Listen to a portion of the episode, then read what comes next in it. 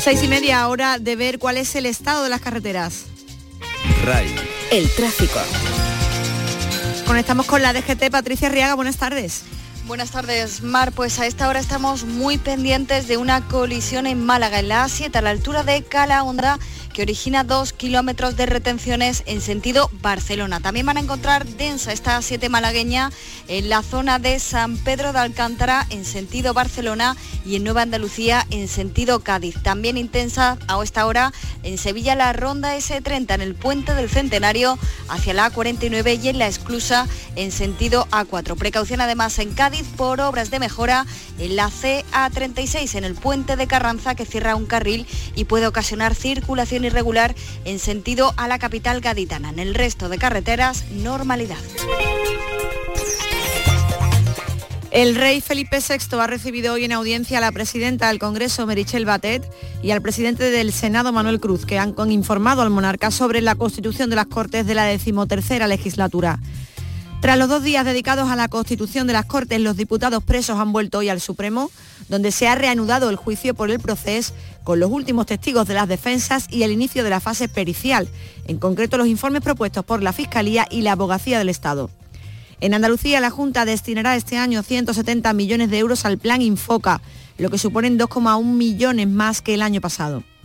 El debate final de los presupuestos se celebrará en el Parlamento andaluz los días 17 y 18 de julio.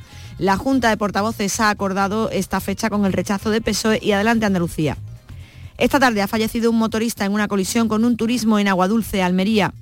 El juzgado de instrucción número uno de Sevilla ha procesado a ocho taxistas por un posible delito electoral y coacciones al considerar que impidieron la celebración de un mitin de Susana Díaz en San Juan de Aznalfarache durante la campaña de las elecciones autonómicas de 2018. Facua ha denunciado el patronato de la Alhambra ante la Agencia Española de Protección de Datos por dejar al descubierto eh, eh, de, datos personales y financieros de 4 millones y medio de visitantes y casi mil agencias de viajes por un fallo en su web. La Junta de Andalucía estudia dotar al Cazaba de Almería de un patronato que cuente con la colaboración de distintas administraciones y un plan director con inversiones plurianuales. El tiempo en RAI. Conectamos con la Agencia Estatal de Meteorología, Aleix Poblet. Buenas tardes. Buenas tardes. Vamos a ir viendo durante las próximas horas de este miércoles cómo van creciendo algunas nubes en el interior de Andalucía, sin descartar algún chubasco ocasional por la tarde en las sierras orientales. En el resto, cielo bastante despejado con alguna nube alta. Las temperaturas van a subir ligeramente, 33 grados en Córdoba, 32 en Sevilla, 30 en Jaén, 27 en Granada, 26 en Huelva, 24 en Almería y en Málaga y 23 en Cádiz. El viento sopla de componente este en el litoral mediterráneo y variable bastante suave en el resto. En el estrecho, viento variable tendiendo a levante y arreciando. Es una información de la Agencia Estatal de Meteorología.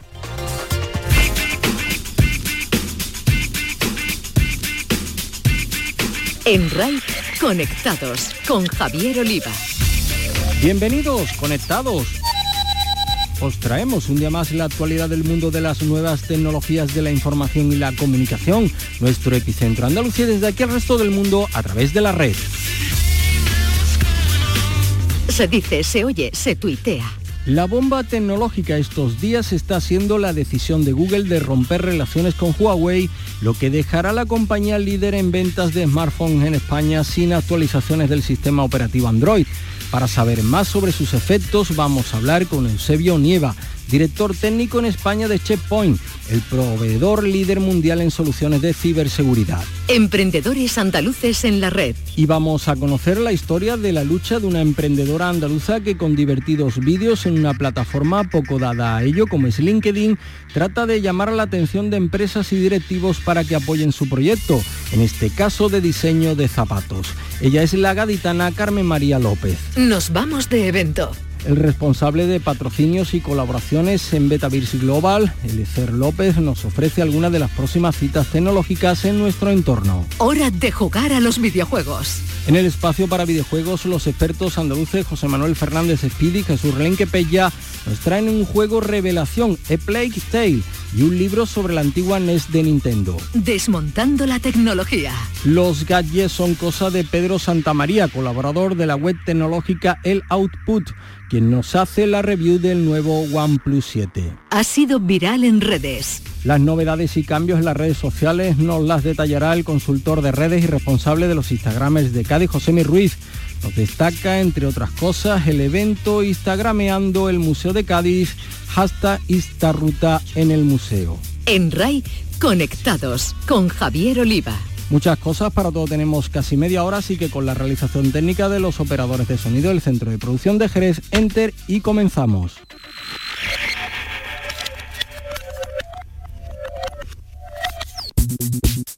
Se dice, se oye, se tuitea. Los usuarios de Huawei están tremendamente preocupados después de conocer la decisión de Google de suspender sus negocios con la compañía china y por tanto dejarlos sin actualizaciones del sistema operativo de Android y sus aplicaciones. En Andalucía son decenas de miles quienes ahora mismo no saben qué va a pasar. Para conocer más sobre cuál es la situación y a qué deben atenerse estos usuarios de Huawei, precisamente la marca de smartphones más vendidas en España, tras desbancar a Samsung, vamos a hablar con Eusebio Nieva, director técnico de Checkpoint en nuestro país. Eusebio, ¿qué tal? Muy buenas tardes. Muy buenas tardes. Bueno, Checkpoint es el proveedor líder en soluciones de ciberseguridad a nivel mundial, así que lo primero que queremos saber contigo, Eusebio, es qué riesgo corren los usuarios de Huawei tras lo anunciado por Google. Bueno, los usuarios actuales, afortunadamente, después de, del anuncio de ambas compañías de que eh, para los eh, eh, móviles actuales, los dispositivos actuales, no va a haber demasiada variación, es decir, que seguirán teniendo las mismas actualizaciones de seguridad, seguirán teniendo los servicios de Google en, los móviles. Eh, para ellos, la verdad es que no va a cambiar demasiado eh, el panorama. Pero sí es cierto que aquellos que esperen que esos dispositivos móviles, por su potencia, los hayan comprado para que les duren un tiempo y disfrutar de las nuevas versiones, muy probablemente eso no va a ocurrir en estos dispositivos, a menos que dentro de un tiempo lleguen a un acuerdo de nuevo las compañías. Pero el problema es que ah, ya se ha anunciado que eh, Google retirará esos servicios eh, de las nuevas versiones y de los nuevos móviles de, la compañía Huawei y eh, muy probablemente también de los mismos móviles actuales no tendrán acceso y disfrute de los nuevos servicios de Google o los nuevos eh, versiones de, sistema operativo que, Google eh, tenga bien eh, sacar al mercado. La última información es esa, que en cuanto a aspectos de seguridad, parece ser que los actuales teléfonos y los que están en stock no van a tener problemas, pero sí respecto a la actualización de Android, es decir, ¿Cuándo aproximadamente pueden los usuarios de, los actuales Huawei empezar a notar esa decisión de Google? Es decir, no poder actualizar progresivamente sus teléfonos. Bueno, eh, eh, creo que Google tenía previsto lanzar este año un nuevo, un nuevo, una nueva versión del, sistema operativo, eh, lo cual indica que este año probablemente esos usuarios es posible que ya no puedan disfrutar de esa nueva versión y las mejoras o novedades que incorpore esa versión. Y durante un tiempo progresivo las aplicaciones dejarán de soportar sistemas operativos más antiguos. Durante todo este tiempo eh, Huawei tendrá que trabajar en un sistema alternativo que sea atractivo para los fabricantes de, aplicaciones y que, los convierta en un ecosistema y una plataforma eh, que sean eh, para los usuarios atractiva también mm, para, vender sus, servicios y sus móviles. Desde el punto de vista de seguridad, lo que pueden esperar los usuarios es que afortunadamente los parches de seguridad vendrán. Google ha dicho que esos, servicios no van, a, no van a tener problemas, pero sí que es cierto que para los nuevos móviles, servicios de seguridad, como por ejemplo el Google Play Protect, no estará disponible porque puesto que es un servicio eh, eh, propietario de Google. Tendrá que ser Huawei quien proporcione servicios similares eh, y por supuesto que tendrá que ser Huawei quien proporcione o bien nuevas versiones de Android basado, basándose en el, en el núcleo de, libre distribución y poniendo por encima sus, eh, sus servicios y, sus, y, su software, o bien eh, con un nuevo sistema operativo, pero claro, esto tiene más riesgos desde el punto de vista que, que tendrá que tener también un ecosistema de aplicaciones para que sea atractivo. Mm. Tal y como están las cosas ahora, Eusebio, el usuario, el propietario de un teléfono, de un smartphone o una tablet eh, de Huawei, lo que sabe es que su seguridad está garantizada, lo que no tiene tan garantizado es la durabilidad ¿no? de la eficiencia de ese, de ese teléfono. Puede ser el resumen, ¿no? Sí, sí, exacto. Y, bueno, y si, si las nuevas eh, versiones de, de, Android o, del sistema operativo incorporan novedades de seguridad, como tradicionalmente ha sido así, pues no podrán disfrutar de esas nuevas mejoras eh, y tendrán que conformarse con las, eh, digamos, las funcionalidades que hasta ahora estaban disfrutando, eh, obviamente con los parches de seguridad. Yo el consejo que le puedo dar a los usuarios es que se aseguren de siempre tener actualizados tanto las aplicaciones como el sistema operativo a las últimas versiones, por, puesto que muchos de los eh, problemas de seguridad conocidos eh, se resuelven en parches de las últimas versiones. Eh, y eso lo hemos visto la semana pasada con WhatsApp, por ejemplo, que incorporaba un parche frente a un ataque que había sufrido recientemente. Entonces, eso es fundamental y que también estén muy atentos a que en el corto plazo, muy probablemente, alguien va a intentar aprovecharse de esta confusión que existe entre, entre diferentes fabricantes y lanzar o, intentar promocionar tiendas falsas o tiendas alternativas eh, que no sean tan flexibles o tan seguras como las, las, oficiales. Hmm. Pues Eusebio Nieva, director técnico de Checkpoint en España y Portugal, muchísimas gracias por traer tus conocimientos y experiencias a Conectados a la Radio Pública de Andalucía. Eh, muchas gracias a vosotros por la oportunidad. Emprendedores andaluces en la red. La historia de nuestra protagonista es la de muchos emprendedores en nuestro país, una lucha diaria por un sueño, el suyo en forma de zapato. Y en esa lucha y en ese sueño, las redes sociales han jugado y juegan un papel fundamental. En su caso, a diferencia de otros muchos, ella se vuelca con LinkedIn. Es la andaluza y gaditana Carmen María López. Carmen, ¿qué tal? Muy buenas tardes, bienvenida a Conectados. Muy buenas. Bueno, tu historia es la de una apasionada por los zapatos concretamente, que te llevó de dependiente de una tienda de Cádiz a diseñadora y empresaria. Bueno, estuve muchísimos años como dependiente allí en Cádiz, en una zapatería, y con lo cual aprendí muchísimo sobre el zapato.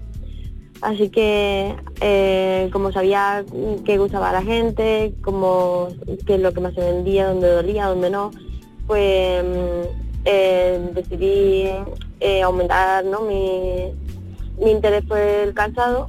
Lo que pasa es que los cursos salían, eh, se aprenden solamente en Madrid. ¿Qué pasa? Que mi jefe dio la casualidad de que abrió una, una sucursal de la misma tienda en Madrid, así que me vine con la empresa aquí a Madrid y estudié diseño de calzado. Oye, ¿y en qué hub de moda han estado ya tus zapatos? ¿Dónde se han podido ver? en la pasarela Mercedes de Madrid, en Fashion Week de Alicante, em, tengo mi, propia pasarela, en, eh, hice una en, Córdoba también. Bueno, y supongo que para la visibilidad de, de, la empresa, de tus zapatos, no sé si también para la venta, Internet y las redes sociales habrán sido fundamentales, ¿no? Claro, imprescindible. Si no estás en las redes sociales, no estás en ninguna parte. Y si las das a conocer bien o de manera diferente, pues puede llegar a un público objetivo directamente. Y aparte me han salvado, me han salvado la vida. bueno, ahora mismo Carmen, eh, tu sueño está en un momento complicado, ¿no? Cuéntanos un poco cuál es cuál es eh, tu historia. Mm, me vi mm, eh, bastante ahogada a inicios de año y no sabía si cerrar la tienda o continuar con ella y como último recurso hice algo eh, anecdótico espectacular para poder salvarla. Bueno, ya has confiado en Kickstarter. Eh, si están todavía los oyentes a tiempo, ¿cómo se te puede ayudar en esa plataforma de crowdfunding? Pues ahora mm, me he volcado totalmente en el modo online, en vez de eh, los zapatos directamente artesanos y estoy intentando que todo el mundo aprenda a hacer zapatos eh, de manera que lo puedan hacer desde sus propios hogares. Así que he subido un crowdfunding, ¿no? Un, en Kickstarter para crear mi página web, para crear esa, ese curso, ¿no? digamos que yo quiero mm, impartir, pero hacerlo de manera online. Bueno, además el llamamiento a todos los has hecho de una manera con unos divertidos vídeos que multiplicas tus personalidades y en una red muy poco habitual para ello, que es LinkedIn. Si te parece, te escuchamos. Bueno, chicas, he de deciros que este es mi último curso. Tengo que cerrar el aula. Así que muchas gracias por haber confiado en mí. No me lo puedo creer, tía. En serio. No, por favor. Mentira, ¿no? Engáñame. Mentira. No me lo puedo creer. Aquí no se rinde nadie. ¿Qué te hace falta? Me hace falta un milagro. Bueno, cuéntanos por qué ese estilo de vídeos, Carmen, y, y también por qué en LinkedIn. Pues LinkedIn es la, la red que me ha ayudado muchísimo más que ninguna otra eh, en el plano mm, eh, profesional, porque subí un primer vídeo hace ya unos meses en el que explicaba mi situación y la gente se volcó conmigo, me ayudó muchísimo, se hizo súper viral y entonces todo el mundo me, me apoya, ¿no? Me respalda. Y, y como me apoya muchísima gente, pues, pues no, no lo pensé, vamos, lo puse como primera opción ahí. Oye, cuéntanos, eh, no sé, ¿te has planteado el, el salto a, a YouTube a- como youtuber? Porque maneras y, y- y arte tienes todo el del mundo, ¿eh? Sí, bueno, lo subo, subo los vídeos a YouTube, la verdad. Lo que pasa es que allí es más complicado llegar a más gente. No, de manera orgánica no es tan fácil. Entonces, como no es, como desde ahí, digamos, me respaldan más, pues me he volcado ahí. Pero sí, lo, lo subo, lo subo a todas partes. Bueno, pues Carmen María López, andaluza, gaditana, fincada en Madrid, que tengas mucho éxito porque te lo mereces por talento, por afán y además por el buen uso de las redes sociales, en especial de LinkedIn, una plataforma, bueno, pues no muy acostumbrada a este tipo de, de vídeo. Suerte paisana y muchísimas gracias por estar en Conectados en la Radio Pública de Andalucía. Muchísimas gracias a vosotros. Nos vamos de evento. Hay citas tecnológicas en estos próximos días que no nos podemos perder. Nos las desarrolla Eliezer López, Global Partnership Manager de Betavirs España. Muy buenas, esta semana volvemos a contar con eventos en varias de nuestras provincias andaluzas, eventos locales que son cada vez más referentes en el sector TIC. Los vemos. Empezamos con Sevilla, mañana jueves 23 de mayo. Automatiza tu proyecto software es el título de la charla que organiza PHP Sevilla, con lo que aprenderás a automatizar tu proyecto software usando varias librerías open source para poder desarrollar más rápido y de forma más segura. Mañana también, pero en Granada, Betavirs celebra su edición número 31. José Ángel Zamora, de la empresa Secret, hablará sobre Kotlin. Recuerda que Betavirs se encuentra en fase de crecimiento. Si deseas activar la sede en tu ciudad, ponte en contacto con la organización a través de betavirs.com. Y el próximo viernes 24 de mayo pasaremos por Málaga para participar en una mesa sobre ahorro de costes y obtención de clientes con la tecnología blockchain. Entre otros beneficios para profesionales encontramos la eliminación de intermediarios y el aumento del beneficio al pensador. No te lo pierdas. Y terminamos en Cádiz con el primer Cafelazo DEP, próximo miércoles 29 de mayo. Si te apasiona desarrollar software, pasar un buen rato con tus colegas, colaborar en proyectos open source o practicar pair programming, eh, no puedes perderte la primera edición de Café Lasso Dep, un nuevo formato lanzado desde GDG Cádiz y Vitavis Cádiz con la idea de juntarnos unos cuantos y café en vena mediante echar un buen rato con los portátiles haciendo lo que nos apetezca. No olvides traer por supuesto tu equipo. Encuéntrame en Twitter como arroba López con Z y obtén más información sobre estos eventos y mucho más relacionados con el sector TIC en Andalucía. Un saludo.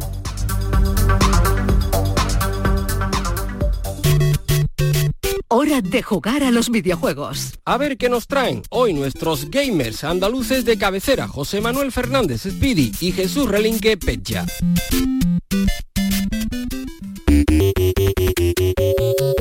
Jugadoras, jugadores, bienvenidos. Hoy os vamos a hablar de dos temas bien distintos. Por un lado, un libro que salió hace unas semanas abordando una parte muy concreta de la dilatada historia de Nintendo, la mítica compañía japonesa. Y por otro lado, de un videojuego que acaba de llegar al mercado y cuya calidad está llamando la atención del público, sobre todo debido a que no procede de ninguna de las llamadas grandes empresas desarrolladoras del sector. Comenzamos. Lo primero que vamos a abordar hoy lleva por título Sueños en 8 bits, la historia de la Famicom NES. Un libro con un nombre muy evocador que viene firmado por el gaditano José Joaquín Rodríguez y publicado por la veterana editorial Dolmen, que continúa poco a poco nutriendo de ensayos a la biblioteca del videojuego en castellano. Sueños en 8 bits decide centrarse en una de las consolas más míticas de cuantas hayan visto la luz, la Nintendo Entertainment System o NES. El libro aborda cómo Nintendo aprovechó este sistema para sentar la base de la que serían sus franquicias más populares, como Super Mario Bros., The Legend of Zelda o Metroid, además de prestar atención a otras sagas que tuvieron un enorme protagonismo en la 8 bits de Nintendo, como podrían ser Mega Man o los títulos de rol japonés Dragon Quest o Final Fantasy. El repaso parte del año 1983 y llega hasta nuestros días, cubriendo el impacto de la NES a lo largo de su historia y rematando con esa reinvención que hizo la compañía japonesa hace un par de años con Nintendo Classic Mini, permitiendo conectar este dispositivo a nuestros televisores Full HD y disfrutar así de los títulos que diseñaron empresas como Konami, Capcom o Tecmo. Con una buena cantidad de ilustraciones, este ensayo editado por Dolmen sale por 19,95 euros y su prosa, simple y directa, cargada de datos y curiosidades, nos asegura un buen y nostálgico rato de lectura, ideal para el tiempo veraniego que ya se vislumbra por el horizonte. A continuación vamos a reseñar un auténtico tapado que irrumpe con fuerza en el mercado del videojuego, haciéndose hueco entre los AAA con todo el merecimiento. Estamos hablando de A Plague Tale Innocence, desarrollado por el estudio francés Asobo, Estamos ante una interesante aventura que fusiona los rompecabezas con la infiltración y el sigilo dentro de un marco histórico que lo ubica en la Francia medieval. A mediados del siglo XIV, Amicia y su hermano pequeño Hugo se encuentran de sopetón en el ojo del huracán, ambos perseguidos sin descanso por la Inquisición y asolados, al igual que el resto del pueblo, por una epidemia de peste bubónica enarbolada por miles y miles de ratas. Artísticamente es una verdadera obra de arte. A veces el propio juego nos pide que caminemos a paso lento, siempre de la mano del pequeño Hugo, simplemente para deleitarnos con los maravillosos escenarios. Bosques, pueblos medievales, abadías y catedrales, cuevas subterráneas. El uso de la iluminación llega a ser sobrecogedor, así como la banda sonora y el doblaje, aunque por desgracia el audio no está en castellano. Si bien es un título que tiene una duración ajustada, 7 u 8 horas, os aseguramos que cada pieza de su contenido está colocada con sentido, saliéndose totalmente de la tendencia actual del sandbox en el que muchas veces estira la duración con misiones repetitivas e insípidas. No es el caso de A Plague Tale, que nos narra su argumento de forma contundente y no deja que nos aburramos ni desenganchemos en ningún momento. Lo dicho, un título con el que pocos contaban a principios de año y que ha llegado para hacerse un hueco en el corazón de los jugadores que buscan aventura, puzzles y una buena historia. Nos hemos quedado sin tiempo para más. Ya sea leyendo o disfrutando de los videojuegos, os deseamos que paséis una buena semana y que sintonicéis este mismo dial dentro de 7 días. Hasta entonces, un saludo y seguid jugando. Desmontando la tecnología. El análisis de las últimas creaciones TIC es cosa de Pedro Santamaría, que nos trae los últimos gadgets tecnológicos. Bienvenidos una semana más aquí a Conectados. El tema de Huawei y el veto por parte de Google y otras compañías es sin duda alguna el tema más importante de la actualidad tecnológica, pero hablemos de otras cosas que bueno, también son interesantes. Esta semana anterior he podido probar por fin el OnePlus 7 Pro. Tenéis el análisis con vídeo incluido en la web de El Output y tengo que decir que es un terminal muy atractivo. El salto que ha dado el fabricante en temas de diseño, pero sobre todo en calidad de pantalla y cámaras, es notable. Si OnePlus siempre ha propuesto dispositivos con un alto rendimiento. En esta ocasión, en otros apartados, como por ejemplo la fotografía, el diseño, la pantalla, el sonido, etc., puede por fin competir de tú a tú con el resto de la gama alta. De verdad que si buscáis un terminal con una pantalla que enamora especialmente por ese refresco de 90 Hz, que hace que la fluidez en las transiciones, en la visualización de texto y demás, bueno, pues sea prácticamente otro nivel, es un terminal muy completo al que merece la pena echarle un vistazo. Eso sí, su precio es de 700 euros para el modelo con, bueno, con la configuración más básica y hasta 829 euros para la configuración más potente. Un importe que no es bajo, pero que si tenemos en cuenta los 1000 euros más o menos en el que se mueve el resto de propuesta, lo cierto es que bueno, llega a compensar. Además de este OnePlus 7 Pro también he probado el Pixel 3A y bueno, solo tengo que decir que si lo que buscáis es una cámara de un smartphone solvente, bueno, no hay mejor opción. Vaya fotografías que puedes realizar sin mayor esfuerzo que apuntar y disparar. Sin duda alguna, eso sí, también con un precio de unos 400 euros, el Pixel 3A es uno de los dispositivos con mejor cámara, al igual que su hermano mayor, el Pixel 3. Y por último tenemos que Steam Link, la aplicación para conectar los juegos de Steam en nuestro PC con nuestros dispositivos móviles, ha vuelto a iOS. Después de un año de su primer anuncio y prohibición posterior, ha regresado a la App Store. La he probado y lo cierto es que funciona bastante bien. Así que si quieres continuar las partidas de tu PC desde la cama y tienes un iPhone o un iPad, merece la pena probarlo. Como digo, siempre que uses Steam como plataforma de juegos. En resumen, esto es todo lo más importante, junto al tema de Huawei, de la semana tecnológica. Un saludo y hasta la próxima.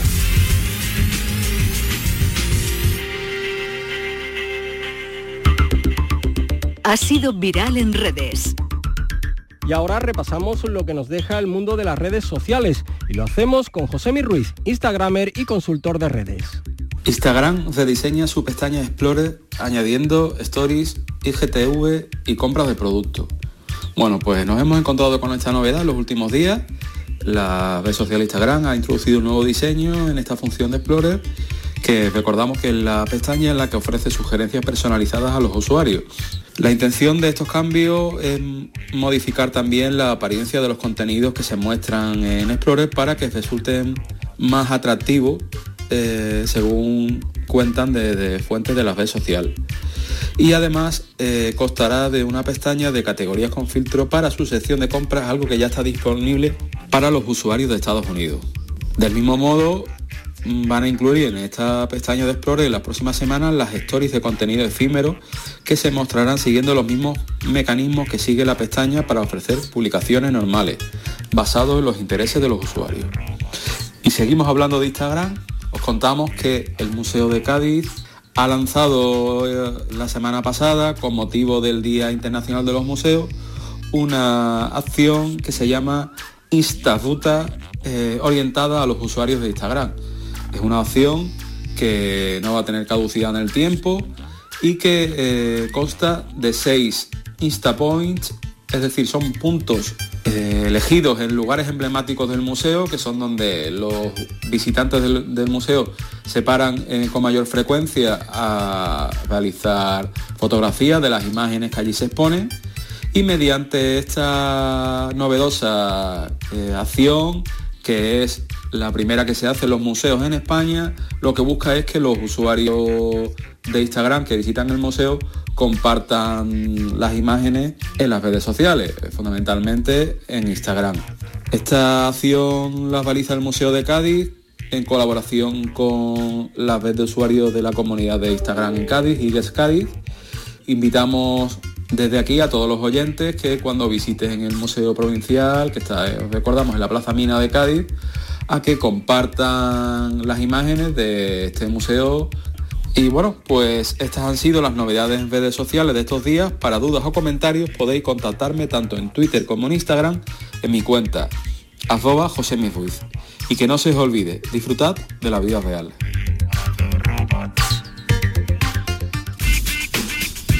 Es hora de terminar, pero seguimos conectados. La interactividad es nuestra razón de ser. Nos podéis seguir y dejar vuestros comentarios y sugerencias en Twitter, arroba conectadosRAI, en la página del programa en Facebook o en la dirección de correo electrónico conectados Además, si queréis repasar alguno de nuestros contenidos, podéis escucharlo, descargarlo en el apartado de Radio a la Carta de la web de Canal Sur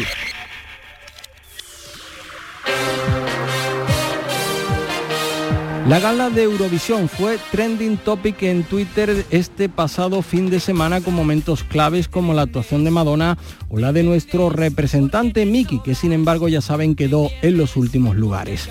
Hasta el próximo miércoles a las seis y media de la tarde a todos, feliz vida virtual.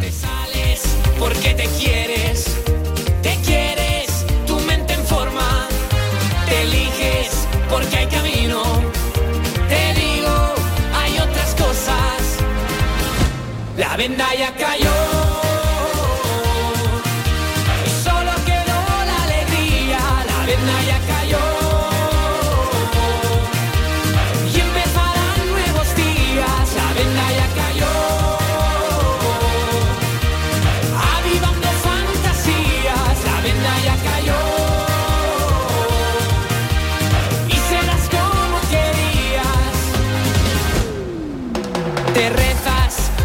Confías, te sientes que ya tenías, te vives alto voltaje, te traje buenas noticias, te vales y ya no fuerzas,